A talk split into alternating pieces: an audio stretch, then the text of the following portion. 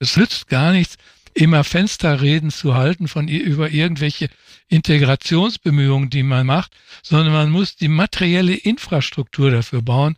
Und das haben wir eben gemacht.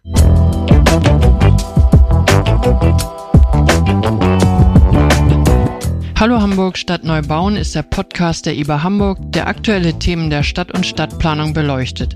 Mein Name ist Sabine de Boer, ich bin die städtebauliche Leiterin der IBA Hamburg und begrüße heute einen ganz besonderen Gast, nämlich Uli Hellwig. Er war von 2006 bis 2013 Geschäftsführer der internationalen Bauausstellung der IBA Hamburg. Er ist gebürtiger Dortmunder, hat schon viele Städte und Gemeinden bei der Entwicklung großer städtebaulicher Gebiete und Projekte beraten und moderiert komplexe städtebauliche Verfahren. In der heutigen Folge blicken wir zurück auf die Hamburger Bauausstellung. Zehn Jahre sind seitdem vergangen. Wir wollen einerseits zurückblicken, aber auch über die langfristigen Folgen und Wirkungen von Bauausstellungen diskutieren. Während Uli Hellwig Geschäftsführer war, habe ich bei der IBA Hamburg als Projektkoordinatorin gearbeitet. Wir kennen uns also aus der gemeinsamen IBA-Zeit. Hallo Herr Hellwig, schön, dass Sie da sind und schön, dass wir uns mal wieder sprechen. Ja, das freut mich auch sehr, Frau de. Hallo, ich grüße Sie. Dankeschön. Fangen wir mal an, über das Format der Bauausstellungen zu sprechen. In Deutschland sind internationale Bauausstellungen seit vielen Jahrzehnten eingesetztes Instrument der Stadtplanung, um durch neue Ideen, Projekte und neue Impulse zu setzen. Also es wäre ganz schön, wenn Sie unseren Zuhörerinnen und Zuhörern mal die Bedeutung von Bauausstellungen für die Stadtentwicklung erläutern und welchen möglichen Wandel sie in einer Region oder eines Stadtteils auch hervorbringen können. Ja, das mache ich gerne. Bauausstellungen sind eigentlich das deutsche Experimentierformat für den Städtebau und für die Architektur. Und das seit mehr als 100 Jahren. Also die erste Bauausstellung war ja 1907 in Darmstadt. Und da wird man sich fragen, ja, was ist denn eine Bauausstellung? Warum war das denn jetzt damals eine Bauausstellung überhaupt? Und das Besondere an einer Bauausstellung ist zum einen, dass sie eben wirklich experimentiert, dass sie innovativ ist, dass sie was Neues ausprobiert. Und das andere wesentliche Merkmal einer Bauausstellung ist, dass sie einen ganzheitlichen Ansatz verfolgt. Das heißt, es geht nie nur, sag ich mal, um Technik, also wie jetzt mein auf einer Konstruktor, früher, das war ja auch so eine Art Baustellung, oder anderen Messen. Es geht immer darum, sozusagen einen ganzheitlichen Ansatz zu verfolgen und im Grunde die Lösung auch als dauerhafte, nachhaltige, gebaute Beispiele zu präsentieren. Also nach einer Baustellung wird salopp gesagt nichts abgebaut und man kann auch noch nach 100 Jahren gucken, wie in Darmstadt oder wie in Frankfurt oder in Stuttgart, Weißenhof. Wie sieht das heute aus? Hat das funktioniert?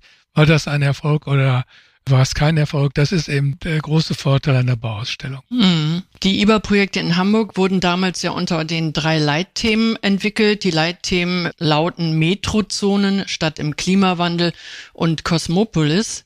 Ich glaube, es wäre ganz gut, wenn Sie die Leitthemen einmal kurz inhaltlich erklären, weil die sich ja nicht aus sich selbst heraus erklären, außer statt im Klimawandel vielleicht.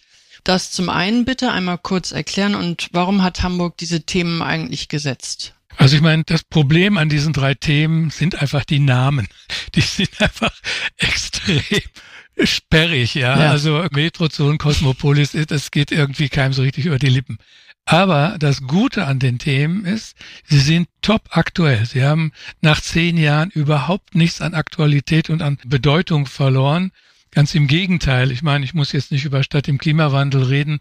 Das haben wir ja damals neu erfunden, das Thema nach dem vierten IPCC-Bericht, nachdem der rausgekommen war und das ganze Drama der Erderwärmung gezeigt hat. 2007 haben wir gesagt, das können wir ja nicht einfach ignorieren, das müssen wir aufnehmen. Und das hat ja auch so seinen guten Begriff gefunden und ist heute natürlich eines der drängendsten Probleme sozusagen der Menschheit überhaupt und auch der, der Städte insbesondere, die ja Hauptopfer und auch Hauptverursacher sind.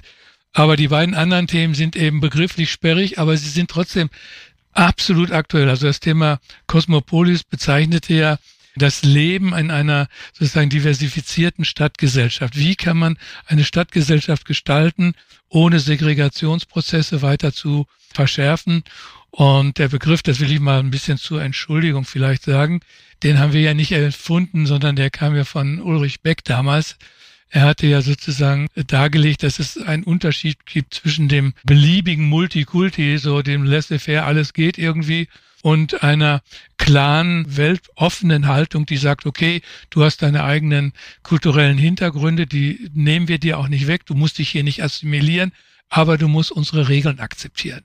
Du lebst in dieser Gesellschaft und wenn du hier leben willst, musst du unsere demokratischen Regeln akzeptieren. Ansonsten hast du deine kulturellen, religiösen Freiheiten, wie du willst. Aber du musst diese Regeln akzeptieren. Und deswegen hatten wir diesen Begriff gewählt, weil wir dachten, das ist genau das Richtige für Wilhelmsburg mit dieser, sag ich mal, sehr teilweise isoliert lebenden Gesellschaft, teilweise sehr in Parallelstrukturen lebenden Gesellschaft was ja auch der Grund war, warum Wilhelmsburg damals im Grunde ja ein Redlining Area war und niemand wohnen wollte, wo die Preise verfielen, während überall in Hamburg die Preise äh, stiegen, sagten sie in Wilhelmsburg in den Keller. Also das steckt hinter diesem Begriff und der noch schwierigere Begriff der Metrozone, das ist ja wirklich ein Kunstwort. Von Ihnen.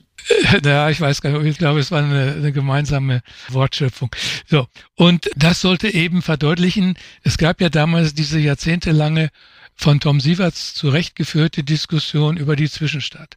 Und die Zwischenstadt war ja so im Grunde dieses Ungewisse zwischen Stadt und Land, wo sich viel Industrie, viel Wohnen ansiedelte, was aber meistens nicht so im Fokus der Planung stand, wo viel Wildwuchs war.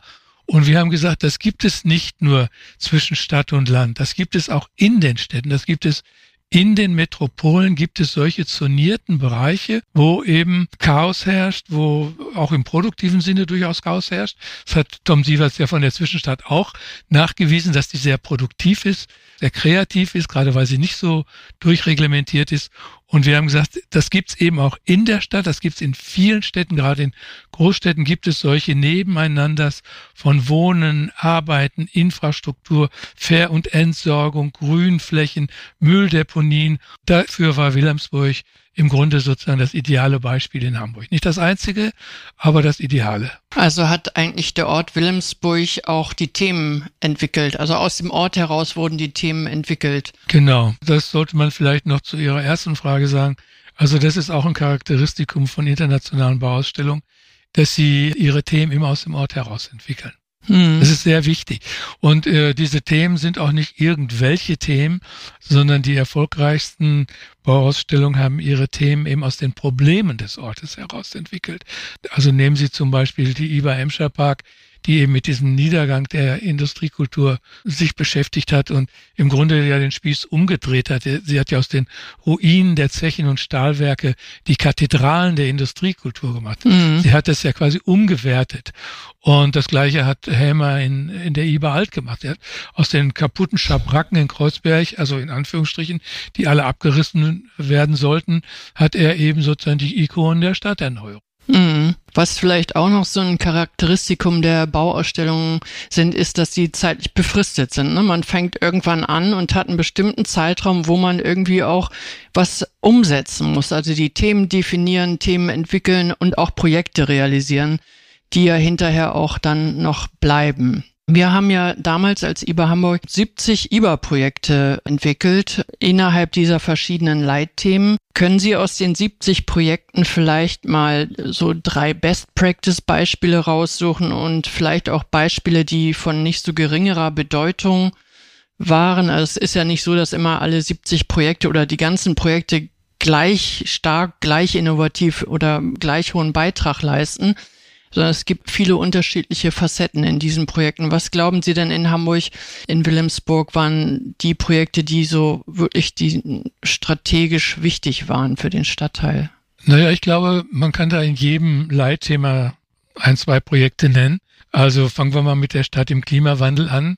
Da denke ich, dass das Thema, was gar nicht so spektakulär war, der Nahwärmenetze mhm. wirklich ein richtungsweisendes Thema ist. Wenn man bedenkt, dass damals im Grunde Fernwärme, also die Fernwärmeversorgung sozusagen überall das Gebot der Stunde war. Niemand hat auf die Niedertemperatur Nahwärme Netze gesetzt und ich kann mich noch sehr gut erinnern an einem Spaziergang mit Olaf Scholz auf den Energiebunker. Das war ja unser erstes Nahwärmenetz, damals 3000 Wohneinheiten, ich glaube heute viel mehr. Als er mir sagte, das ist ein tolles Projekt für Hamburg, da werden wir wahnsinnig international Publicity mit haben. Aber eins will ich Ihnen sagen, die Energiewärmewende mache ich mit Vattenfall und mit Fernwärmenetzen. Mhm. Das war genau in der Zeit, als Moorburg gebaut wurde. Mhm. Und Sie erinnern sich ja noch, damals sollte ja Wilhelmsburg auch an die Fernwärme angeschlossen werden. Und da haben wir uns ja mit Händen und Füßen gewehrt um, und gesagt, dass wenn ihr das macht, dann ist unser ganzes Energiekonzept ja. äh, kaputt. Wir wollen Nahwärmenetze machen. Aber Herr Scholz war der Meinung, dass er mit Vattenfall und äh, Moorburg, was ja mittlerweile stillgelegt ist, die sozusagen die Wärmewende macht. Und mittlerweile sind überall, jetzt hat ja sogar Herr Habeck, nachdem er sozusagen sein Heizungsgesetz nochmal überdacht hat, um es mal neutral auszudrücken, setzt er ja überall auf Wärmenetze. Mhm. Ja. Also ich würde mal sagen, das ist auch noch ein Fehler, weil es geht nicht nur um Wärme, sondern es geht ja, wie wir im Erneuerbaren Wilhelmsburg gezeigt haben, um energetische Konzepte, weil es gibt ja unheimlich viele Wechselwirkungen zwischen Wärme und Strom. Man kann aus Strom Wärme erzeugen, man kann Wärme für Strom erzeugen und so weiter. Also insofern ist das jetzt wieder ein Schritt zu kurz getreten, aber immerhin, sage ich mal, ist es viel mehr, als es noch vor 15 Jahren oder 10 Jahren war.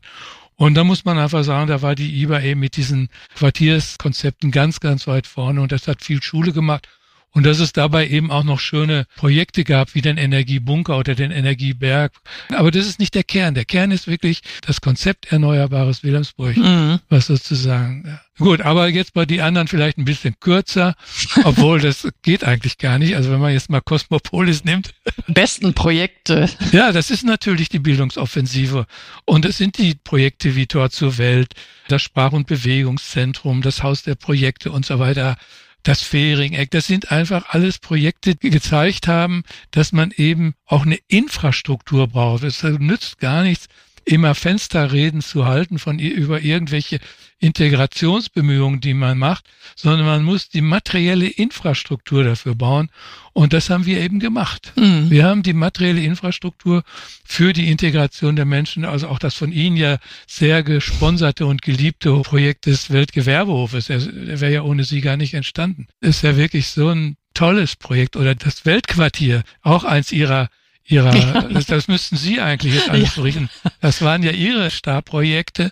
Das sind solche super Projekte, die eben zeigen, wie man über Infrastrukturintegration betreibt. Ja. Ja, jetzt haben wir noch die Metrozonen. Ja, genau, die wollen wir ja auch nicht vergessen, die Metrozonen. Das beste Projekt bei den Metrozonen ist gar kein IBA-Projekt. Welches denn? IGS. Der IGS-Park ist aus meiner Sicht auch im Nachhinein das beste Metrozonen-Projekt, weil dieses Freiraumprojekt dort in der Mitte von Wilhelmsburg, das ist eine solche Aufwertung für Wilhelmsburg. Und es ist damals auch, das muss man wirklich sagen, leider nicht so gewürdigt worden, wie es, es lag auch an den Witterungsverhältnissen. Es war dieser letzte kalte Winter, den wir überhaupt mm. historisch hatten, war ja von 2012 auf 2013. Da war ja zwischen 31. Dezember und 20. März war ja immer minus 10 Grad. Jetzt mal salopp gesagt. Jedenfalls immer im Minusbereich. Und da blühte das eben alles nicht so toll, konnte ja auch gar nicht blühen. Und dann ist das leider nicht so gewürdigt worden. Aber heute, wenn man durch den IGS-Park geht, auch jetzt nachdem die Wilhelmsburger Reichsstraße verlegt ist. Und ich würde mal sagen, das wichtigste Metrozonenprojekt jetzt mal von uns aus gesehen, war tatsächlich, dass es gelungen ist, die Wilhelmsburger Reichsstraße zu verlegen. Mhm. Diese Trennung sozusagen da rauszuhauen aus der Mitte von Wilhelmsburg. Das haben wir nicht umgesetzt, aber das haben wir, die Gedanken und die Ideen haben wir initiiert. Und das ist aber, finde ich, die ist ja jetzt verlegt, wir bauen die Straße gerade zurück, aber ich glaube, es ist auch nicht einfach nur damit getan, solche großen Infrastrukturen aus dem Weg zu räumen, ne, zu bündeln, sondern man hat dann ja einen Raum, die sogenannte Metrozone, die dann auch nicht von sich selbst sich entwickelt, weil es gibt Lärmemissionen, weil es gibt Geruchsemissionen. Also wir haben in dieser ganzen Wilhelmsburger Achse, planen wir 5400 Wohnungen und wir sind leider immer noch in den Bebauungsplänen, weil die Probleme der Metrozonen ja nicht immer noch da sind und irgendwie auch nicht innovativ weggedacht werden können. Eine große Herausforderung nach wie vor. Das stimmt, aber darf ich da was zu sagen, Frau Buhr? Ich glaube, ein ganz zentraler Aspekt von IBA ist die Governance-Struktur. Und dass es uns damals gelungen ist, zum Beispiel bestimmte Projekte trotz Emissionen und Emissionen zu realisieren. Ob das da die Georg-Wilhelms-Höfe waren, die da in, im Einzugsbereich von irgendwelchen Störfallbetrieben lagen, oder ob das die Wilhelmsburger Mitte war, die Bauausstellung in der Bauausstellung, oder überhaupt die Ansiedlung, sage ich mal jetzt, der BSU damals. Das sind ja Projekte gewesen, die möglich waren, weil es eine bestimmte Governance-Struktur gegeben hat, wo man sich an einen Tisch gesetzt hat und hat gesagt, okay, wir wollen und müssen das Problem jetzt lösen, weil 2013 wollen wir die Ausstellung zeigen. Und das ist, glaube ich, ein großes Problem von Bauausstellungen. Ich meine, die meisten werden ja sowieso einfach geschlossen, die Türen zugemacht und die Bauausstellung wird sozusagen zu den Akten gelegt. Das war ja bei uns Gott sei Dank nicht so. Aber manchmal habe ich den Eindruck, dass diese Governance-Strukturen, die wir damals aufgebaut hatten, auch die Jörn Walter, muss man ja auch mal ganz klar sagen, damals aufgebaut hat mit dieser KSS und diesen Projektleiterrunden und so, die dann alle hochkarätig angesiedelt waren, wo keiner aus dem Raum gehen konnte, ohne eine Entscheidung vorher zu fällen. Das war eine Governance-Struktur, die leider, ich will jetzt Hamburg nicht so nahe treten, ich weiß es ja auch nicht so genau, aber jedenfalls würde ich mal sagen, in anderen Städten, die IBAs gehabt haben, sind, wenn sie überhaupt so eine Governance-Struktur hatten, ist die nicht weitergeführt worden. Ich weiß nicht, wie es bei Ihnen ist, ob sie weitergeführt wurde. Nee. Ich will damit nur sagen, diese Probleme, die Sie beschrieben haben, kriegt man nur mit so einer Governance-Struktur auch, sagen wir, in einem vernünftigen Zeitrahmen hin. Wenn da jeder seine Stellungnahmen schreibt und das dann alles wieder abgeglichen wird, dann dauert das so lange. So naja, das. aber die Frage ist eigentlich, ob diese Governance-Strukturen nicht auch nur deshalb funktionieren, weil sie eben nämlich auch zeitlich befristet sind. Und ich glaube, diese Energie, die Kraft, den Mut, die Entscheidung und Verantwortung über Jahrzehnte aufrechtzuerhalten, kann man vielleicht auch nicht. Auf jeden Fall gibt es die in Hamburg nicht mehr so, wie wir sie damals in der Bauausstellung hatten. Da mussten wir einfach Entscheidungen treffen, weil 2013 ja auch was gezeigt werden musste. Gut, Sie kommen ja viel durch die Bundesrepublik und haben auch Einblick in die verschiedenen Kommunen und Städte. Haben Sie schon mal gesehen, dass die Hamburger Ideen aufgenommen worden sind und vergleichbare Projekte entwickelt worden sind? Oder haben wir unseren Hamburger Raum mit unserer genialen Bauausstellung nie verlassen? Nein, nein, das hat schon Schule gemacht. Also ich, die ersten Jahre, nachdem ich sozusagen dann auch aus Hamburg weg war, ich weiß nicht, auf wie viel Veranstaltungen, auch Täter von Kalben übrigens ja auch, wir waren zur Bildungsoffensive. Also in Berlin, in Frankfurt, in München, überall hat man darauf geguckt, weil eben, sag ich mal, dieses Bildungsthema, diese Frage sozusagen der sozialen Spaltung der Stadt eben viele, viele Städte umtreibt, ja heute auch immer noch. Und das ist ein Projekt, was unglaublich Schule gemacht hat. Aber auch die Energieprojekte haben durchaus Schule gemacht. Denken Sie an die IBA Heidelberg, die auch dieses Thema sozusagen der Nahwärmenetze mit so einem großen Wasserspeicher aufgenommen hat. Also da gibt es, glaube ich, eine ganze Menge, wobei man das ja nie so eins zu eins übertragen kann, mhm. sondern man muss das ja immer adaptieren an die örtlichen Verhältnisse. Aber die Ideen sind zweifellos in, in ganz viele. Also es hat ja sogar Versuche gegeben, das Algenhaus nachzubauen.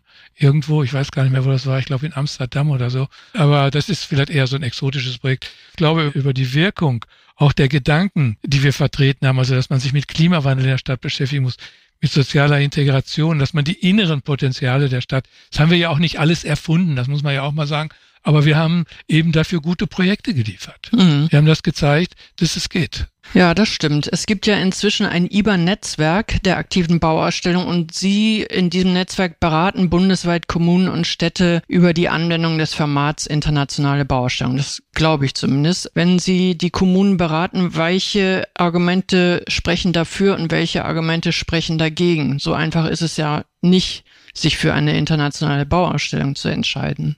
Was sind die Voraussetzungen? Geld.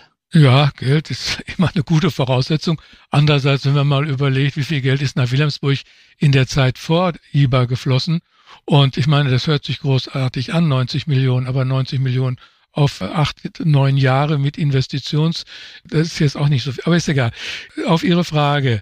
Ich bin immer sehr zurückhaltend, da eine Empfehlung abzugeben bei den Städten. Es gibt wirklich viele Städte, auch kleinere Städte, die das überlegen, was weiß ich, Bamberg kam mal auf mich zu, die wollten irgendwie dort in der Region nichts gegen Bamberg und die können vielleicht auch eine IBA machen, aber ich sage mal, man muss erst immer genau wissen, was will ich eigentlich mit der IBA? Und bei manchen Politiker, also jetzt nicht in Bamberg, aber an anderen Stellen, hatte ich so den Eindruck, die wissen, dass sie eine IBA wollen, aber gar nicht wofür, sondern die wissen einfach, mit einer IBA kriegst du eine relativ gute PR und mit dieser PR können wir, sage ich mal, das bereichert unser Portfolio also ist eine IBA nicht schlecht.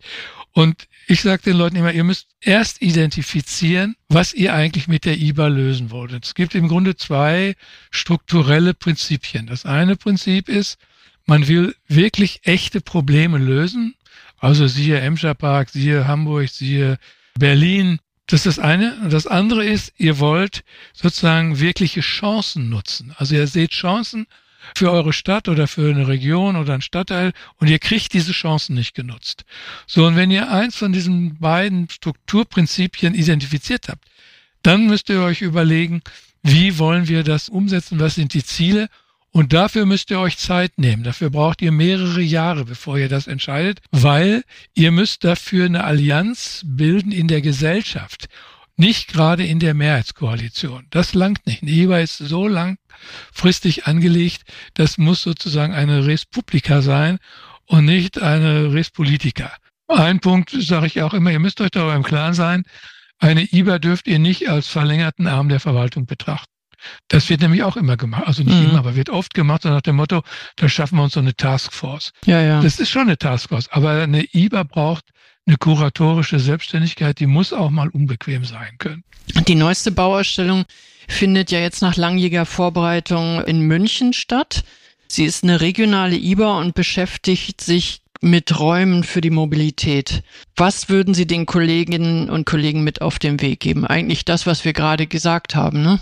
Auf jeden Fall, also gerade auch sag ich mal, das Thema kuratorische Selbstständigkeit, eigene ja. Projekte zu entwickeln. Aber ich will denen gar nichts mit auf den Weg gehen, um das mal gleich vorweg zu sagen. Mir fällt immer, ich bin ja auch ein paar Mal da gewesen in München und wir haben darüber gesprochen, auch mit den ganzen Gemeinden, die das da jetzt veranstalten. Mir fällt bei dem Thema immer ein, was Karl Ganser mir gesagt hat, bevor ich nach Hamburg ging. Er hat gesagt, du kannst dich mit allem beschäftigen, nur nicht mit Verkehrsfragen. Verkehrsfragen kannst du nicht lösen, NRI, weil die Zeit ist zu kurz und die Probleme sind zu groß. Und ich meine, er hat recht gehabt und er hat nicht recht gehabt, weil recht hat er gehabt, dass wir mit dem Verkehr immer gekämpft haben. Es gab ja damals, ich weiß nicht, ob es heute einen Generalverkehrsplan gibt, gab es damals nicht. Und da gab es immer das Damoklesschwert der Hafenquerspange, das uns ja auch, sage ich mal, sehr viel Kopfschmerzen bereitet hat, viel Glaubwürdigkeit gekostet hat. Andererseits haben wir uns aber doch mit einem Verkehrsthema befasst. Wir haben ja damals verhindert, dass die Wilhelmsburger Reichsstraße ihre fünf Meter hohen Berliner Walls da rechts und links bekam. Das war ja das, was der Bund wollte. Der wollte ja nicht die Reichsstraße verlegen, sondern der wollte ja sie normengerecht gestalten. Und dann haben wir damals die Initiative ergriffen als IBA, sind an den Senator gegangen und natürlich an Engelbert Lütke-Dahlrup, mhm. der damals Staatssekretär war bei Tiefensee und haben gesagt, Engelbert, das kann nicht sein. Ihr könnt hier nicht 60 Millionen Euro in die Hand nehmen, um so einen Mist zu bauen. Das Ding muss verlegt werden. Und das ging natürlich alles in der Zeit nicht. Da hat Karl Ganser wieder recht gehabt. Verkehrsprojekte sind zu langfristig, aber er hat nicht recht, wenn man sagt, man sollte sie nicht angreifen. Also mhm. insofern möchte ich den Münchner Kolleginnen und Kollegen da viel Mut zusprechen. Ich auch. Wir verfolgen das ja immer sehr interessiert aus allen Städten der Bundesrepublik, was die Kolleginnen so machen. Ich finde es immer nach wie vor interessant, wie viel Mut und Energie das benötigt, so ein Format dann auch in die Stadt oder auf die Straße zu bringen. Verlassen wir mal die allgemeinen Bauausstellung und werfen einen Blick nach Wilhelmsburg. Das Motto der Hamburger Bauausstellung war ja Sprung über die Elbe. Viele Projekte der Bauausstellung sind heute in Wilhelmsburg fest verankert und werden von den Bewohnerinnen auch gut angenommen. Damals hatten wir die Überschrift Wohnen heißt bleiben und Aufwerten ohne Verdrängung. Diese Strategien zählen bis heute noch zu den grundlegenden Maximen auch der Nachfolgegesellschaft, der IBA Hamburg. Wie war Ihr Eindruck eigentlich vom Stadtteil Wilhelmsburg zu Beginn Ihrer Arbeit und wie beurteilen Sie die Entwicklung heute? Also damals 2006 und heute 2024. Als ich das erste Mal mit meiner Frau durch Wilhelmsburg fuhr, da hat sie gesagt, was willst du denn hier eigentlich machen? Das sieht doch alles gut aus hier. Das ist doch wie bei uns in Gelsenkirchen. Auf Schalke sieht es auch nicht besser aus. Und ich konnte ihr da ehrlich gesagt gar nicht widersprechen. Als wir dann anfingen zu arbeiten, merkte ich erstmal, dass dieser äußere Schein, dieser ja auch wirklich zum größten Teil gut hergerichteten Altbauten, natürlich auch teilweise nicht, wie jetzt Weltquartier und so weiter, aber sagen wir mal, das ist in Deutschland jetzt nicht so ein ungewöhnlicher optischer Zustand, was wir damals vorfanden. Aber wenn man hinter die Fassaden schaute, dann merkte man eben, wo die Probleme waren. Also was soziale Verelendung anging, was die Bildung von Parallelgesellschaften anging, was die Frage so der Bildungschancen anging. Und damit meine ich nicht nur Schule, sondern auch die berufliche Bildung und so weiter. Und insofern waren solche Ansätze wie zum Beispiel die Bildungsoffensive, die ja nicht nur die Schule im Fokus hatte, sondern die ja auch die weiterführende Qualifikation, das lebenslange Lernen, äh, die schulischen Übergänge, alles das, was heute thematisiert wird, steht ja sozusagen damals in dem Konzept der Bildungsoffensive drin. Das waren eben Konzepte, die richtig waren, die gar nicht so spektakulär waren, die aber eben gewirkt haben. Und heute würde ich sagen, ist Wilhelmsburg, ich bin jetzt nicht mehr so oft da, muss ich auch zugeben, die sind ja viel näher dran, können das viel besser beurteilen. Aber in meiner Wahrnehmung ist das halt so ein ganz normaler Stadtteil mit so ein bisschen Innovationsflair, wo sich eben alle gesellschaftlichen Gruppen irgendwo drin finden, ihre Lebenschancen haben, ihre Ausbildungschancen haben und nicht sozusagen durch Städtebau oder durch Stadtstrukturen in irgendein Korsett gezwängt. Hm. Damals gab es ja die große Sorge, als wir angefangen haben vor der Verdrängung der angeschammten Bevölkerung, entweder durch steigende Mieten, Luxussanierung in Wilhelmsburg in der Zeit 2010 bis 2013 war das das Hauptthema. Das ist aber ja nicht so gekommen. Also wir verfolgen regelmäßig so ein Sozialmonitoring, das haben wir damals auch schon angefangen, um das auch nicht einfach so daherzureden, sondern auch mit Zahlen belegen zu können. Also es gibt eine gute Entwicklung in Wilhelmsburg, aber sie ist nicht so, dass Verdrängung stattfindet. Und das ist auch gut so, weil man will ja auch nicht Stadtteile immer auf einen Status festzurren. Städte sind immer Veränderungen unterworfen und wenn es gut geht, auch immer einer positiven Entwicklung. Und das kann man schon in Wilhelmsburg auch sehen. Und Wilhelmsburg ist auch nicht nur das Reiherstiegviertel, das hatten wir gerade in dem letzten Podcast. Es ist auch vielfältig, hat viele unterschiedliche Angebote, Gegenden, sodass dieser gesamte Raum viel Platz und Möglichkeiten für ganz viele Menschen auch bietet. Gehört eigentlich auch das Scheitern von Ideen zu innovativen Stadtentwicklungen dazu? Also das gehört zu der IBA dazu und zur innovativen Stadtentwicklung. Und es ist ja auch Gott sei Dank, sagen wir mal, möglich. Es ist ja nicht von vornherein sozusagen jetzt mit Sanktionen belegt, wenn mal ein Projekt nicht funktioniert. Denken Sie mal an den See, den der von mir sehr hochgeschätzte Oberbaudirektor unbedingt wollte und wo wir gesagt haben, machen wir nicht. Ja, ja. Rechnet sich nicht, bringt nichts. Ne?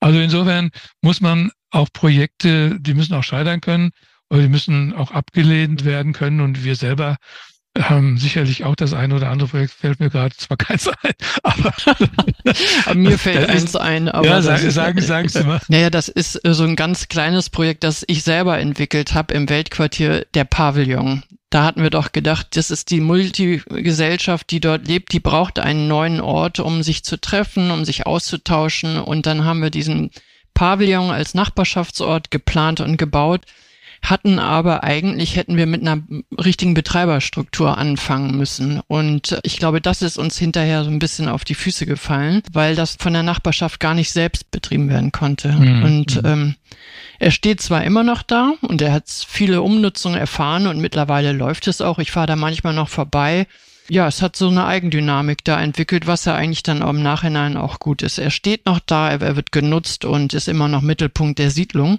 Mhm. Aber alle 69 anderen Projekte, die sind richtig gut geworden. Aber wenn ich mich richtig erinnere, Frau de Boer, war doch der Bewohnerpavillon aus dem Beteiligungsverfahren mit den Forschern hervorgegangen, ne? Doch, ja, die Idee ist daraus hervorgegangen. Ja, deswegen haben wir sie auch umgesetzt, aber trotzdem fehlte das professionelle ja, Betreiberstruktur dahinter. Aber wie gesagt, das ist ja wirklich nur ein kleines Projekt. Die großen, wichtigen sind alle gut gelungen in unserer IBA Hamburg. In dem letzten Podcast habe ich mit Julian Petrin gesprochen. Er ist der Büroinhaber von dem Büro Urbanista. Der Name sagt Ihnen ja vielleicht auch was. Mhm. Und wir haben auch dort das Thema Zukunftsfähigkeit in der Stadtplanung diskutiert. Und es war ganz interessant, was er gesagt hat. Sie kommen ja auch viel rum und erleben viele Gemeinde und Kommunen. Was macht Ihrer Erfahrung nach eine Stadtplanung zukunftsfähig? Welche Voraussetzungen oder Stellschrauben muss es geben? Ja, das ist natürlich eine, eine große Frage. Da könnte man einen eigenen Podcast drüber bestreiten.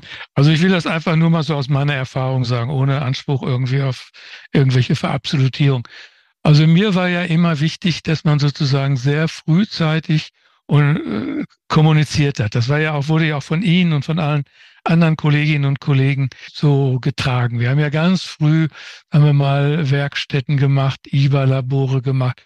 und haben uns ja auch immer gewundert, was für ein Interesse in der Bevölkerung dann wirklich auch an so Fachfragen wie Hochwasserschutz oder Regenwasserentwässerung oder Deichpark oder Smart Material Häuser waren. Also man wundert sich ja, wie viel Interesse in so einer Zivilgesellschaft sozusagen verborgen ist.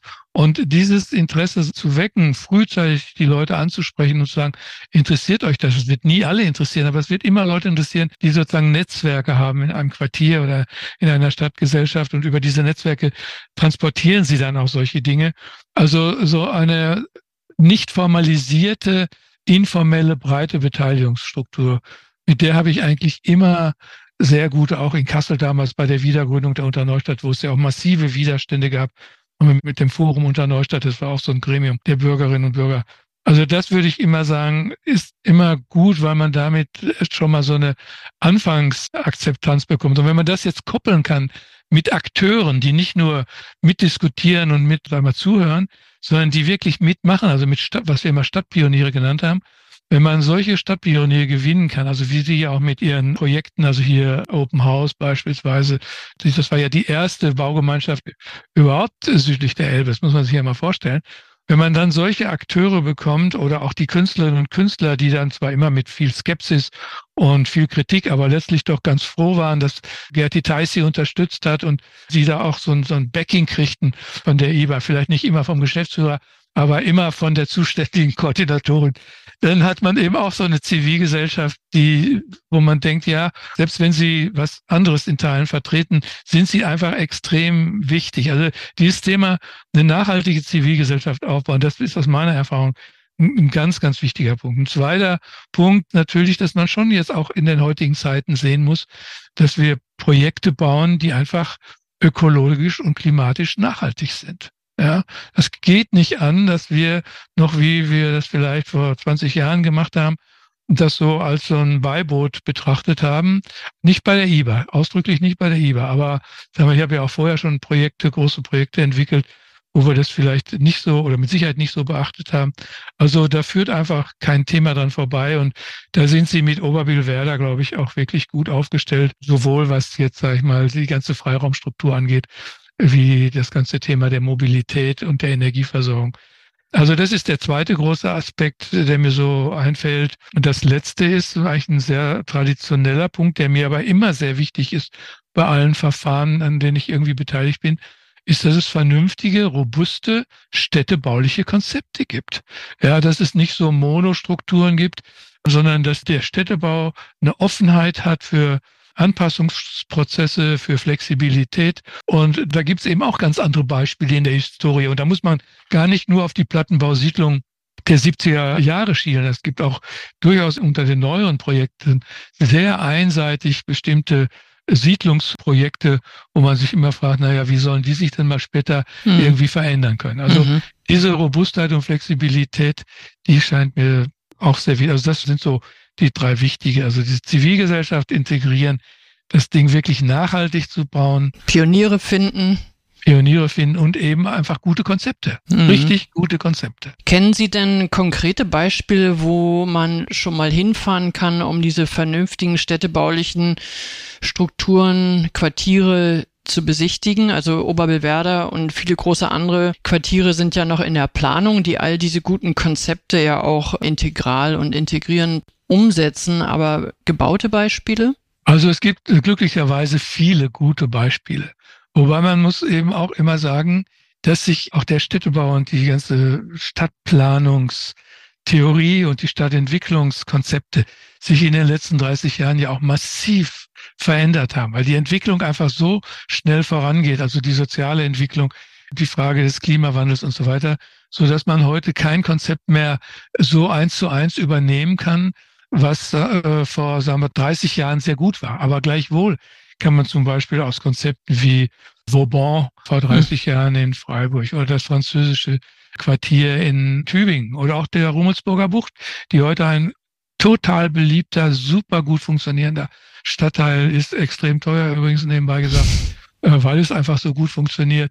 Da kann man eben auch viel draus lernen und trotzdem muss man sozusagen neue Dinge addieren. Und man muss ja auch immer unterscheiden, sprechen wir jetzt über ein Konversionsprojekt auf der einen Seite oder sprechen wir über eine städtebauliche Neuentwicklung auf der grünen Wiese? Und man, in den 90er Jahren, in den 2000er Jahren haben ja im Prinzip die Konversionsprojekte dominiert. Also Stichwort Waterfront-Projekte, Hafen City natürlich herausragend, die Kopenhagener Projekte, Bilbao, die äh, Kupfernsäut in Rotterdam als herausragende Konversionsprojekte.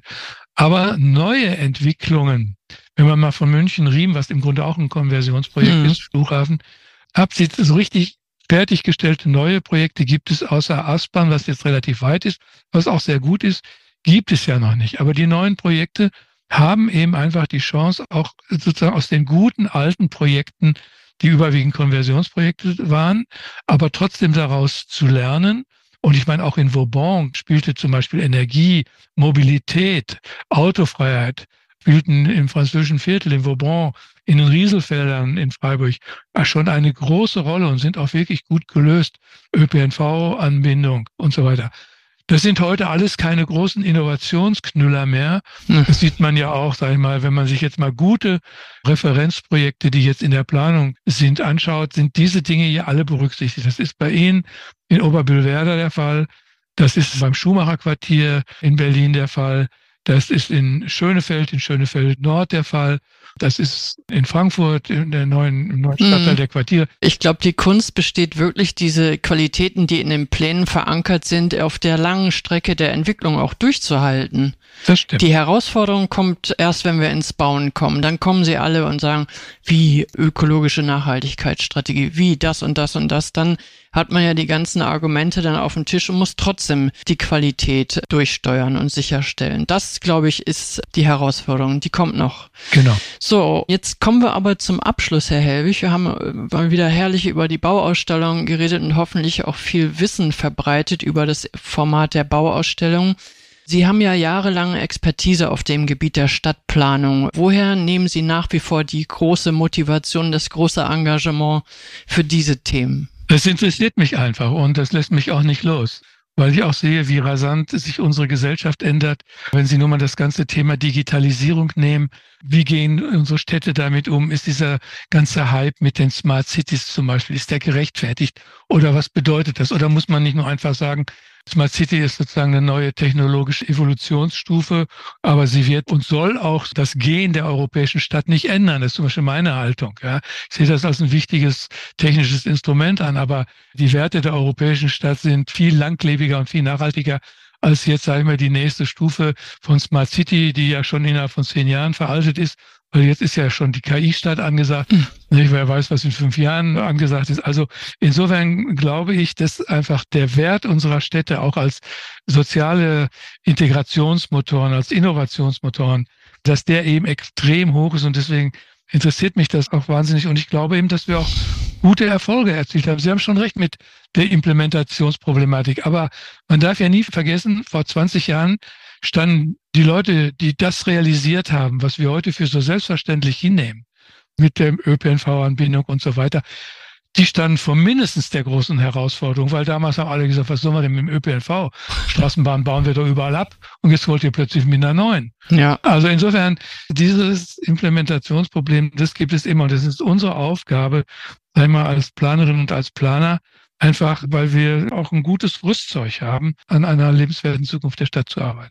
Ja, ich bin eigentlich auch sehr zuversichtlich, dass wir das schaffen. Und Sie haben recht, äh, jedes Jahrzehnt hat eine neue Herausforderung, um die Entwicklung dann auch statt tatsächlich umzusetzen. Ist halt ein langer Prozess, da braucht man viel Durchhaltevermögen, aber dazu haben wir ja die Nachfolgegesellschaft der IBA Hamburg entwickelt mit viel engagierten Mitarbeitenden, sodass wir alle zusammen das auch schaffen werden. Ich bedanke mich ganz herzlich für das Gespräch, Herr Helwig. Es war wieder sehr schön mit Ihnen zu sprechen und ich sage auf Wiedersehen nach Berlin. Vielen Dank fürs Zuhören. Unser Podcast Hallo Hamburg Stadt Neubauen erscheint alle vier Wochen. Sie dürfen unseren Podcast gerne weiterempfehlen, abonnieren oder auch bewerten. Wenn Sie sich für die Projekte der IBA Hamburg interessieren, folgen Sie uns einfach auf Instagram oder besuchen unsere Homepage www.iba-hamburg.de. Mein Name ist Sabine de Boer und ich sage auf Wiedersehen bis zum nächsten Mal.